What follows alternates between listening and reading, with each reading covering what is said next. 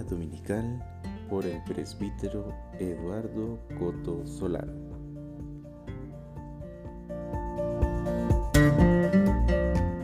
Esté con ustedes. Proclamación del Santo Evangelio según San Mateo.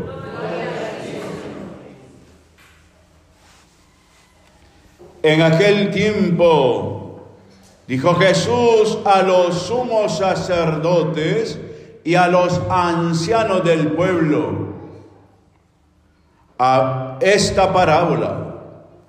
Había una vez un propietario que plantó un viñedo, lo rodeó con una cerca, cavó un, un lagar en él construyó una torre para el vigilante y luego lo alquiló a unos viñadores y se fue de viaje. Llegando el tiempo de la vendimia, entró, envió a sus criados para pedir parte de los frutos a los viñadores. Pero estos se apoderaron de los criados. Golpearon a unos, mataron a otros y a otros los apedrearon.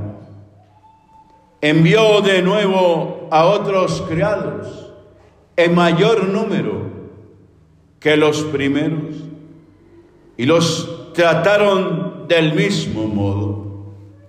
Por último, les mandó a su propio hijo, pensando, a mi hijo sí lo van a respetar. Pero cuando los viñadores lo vieron, se dijeron unos a otros, este es el heredero, vamos a matarlo y nos quedaremos con su herencia. Le echaron mano lo sacaron del viñedo y lo mataron. Ahora díganme, cuando vuelva el dueño del viñedo, ¿qué hará con estos viñadores? Ellos le respondieron, dará muerte terrible a esos desalmados y arrendará el viñedo a otros viñadores que le entreguen los frutos a su tiempo. Entonces Jesús les dijo, ¿no han leído ustedes en las escrituras la piedra que desecharon los constructores? Es ahora la piedra angular. Esta es obra del Señor y es un prodigio admirable.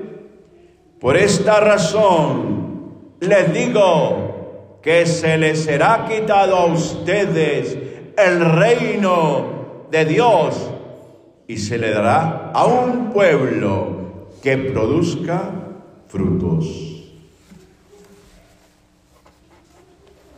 Palabra del Señor. se pueden sentar.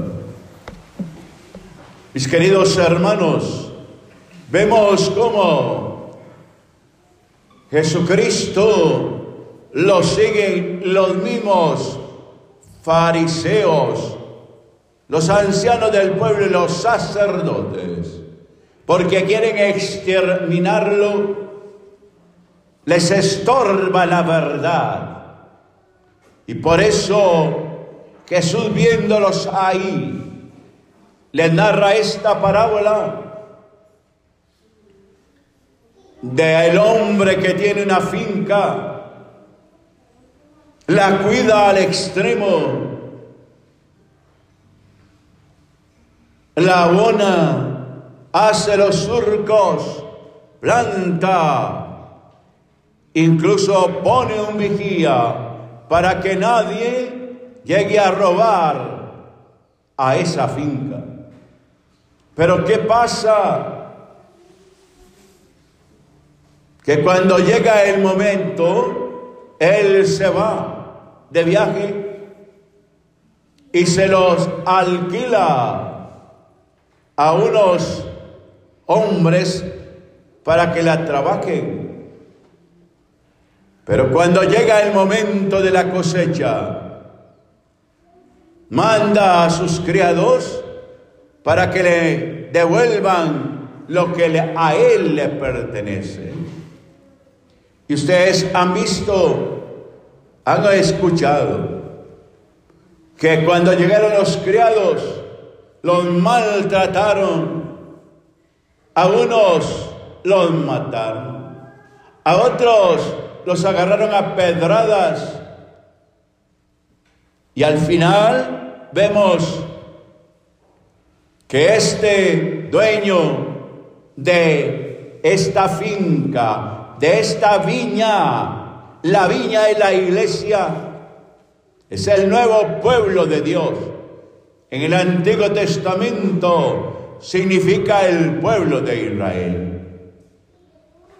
Y vean ustedes, al final manda a su propio hijo y él pensó, a mi hijo sí lo van a respetar.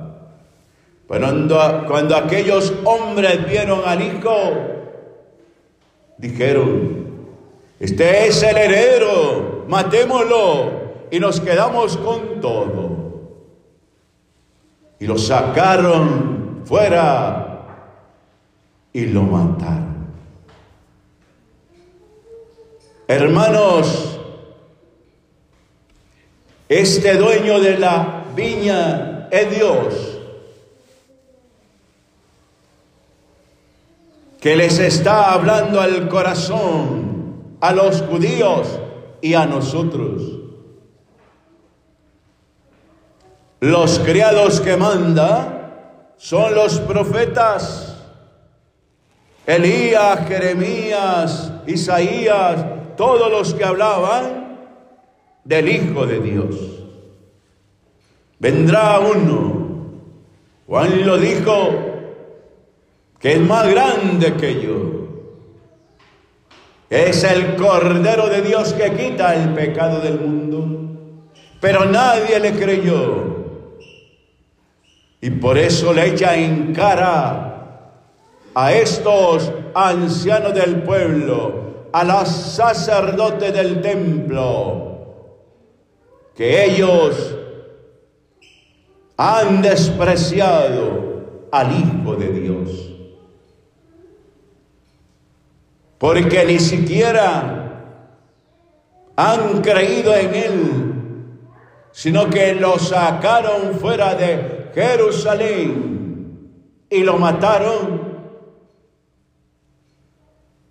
Y Jesús le lanza una pregunta. Y ellos son los que van a responder. ¿Qué hará el dueño de esta finca, de esta viña, con estos malhechores? Y ellos mismos se dan el benedicto. Los hará, los castigará y le dará muerte terrible a esos desalmados y arrendará su viñedo a otros viñadores que le entreguen los frutos a su tiempo. Pero hermanos, no es solo el pueblo de Israel. Hoy Jesús nos está hablando al nuevo pueblo de Israel que hizo una alianza eterna en la cruz, derramando su sangre. Agua y sangre derramó y nos dejó la Eucaristía para alimento de nuestro espíritu y tener vida en él. Y el que no vive de esto se seca y será un desalmado igual que los israelitas. porque no han creído en Cristo Jesús. Tenemos que reflexionar, hermanos. Creemos de verdad en el Hijo del Hombre, en el Mesías, en el enviado de Dios, porque vean, este pueblo de Israel no dio los frutos que Dios esperaba. Dios esperaba por su inmenso amor y ternura que dieran lo que Él les daba. No es que Dios necesite mi amor, no me necesita hermanos. Yo soy el que necesito a Cristo Jesús. Él no necesita que lo amemos. Recuerden lo que dice, Él nos ha amado primero.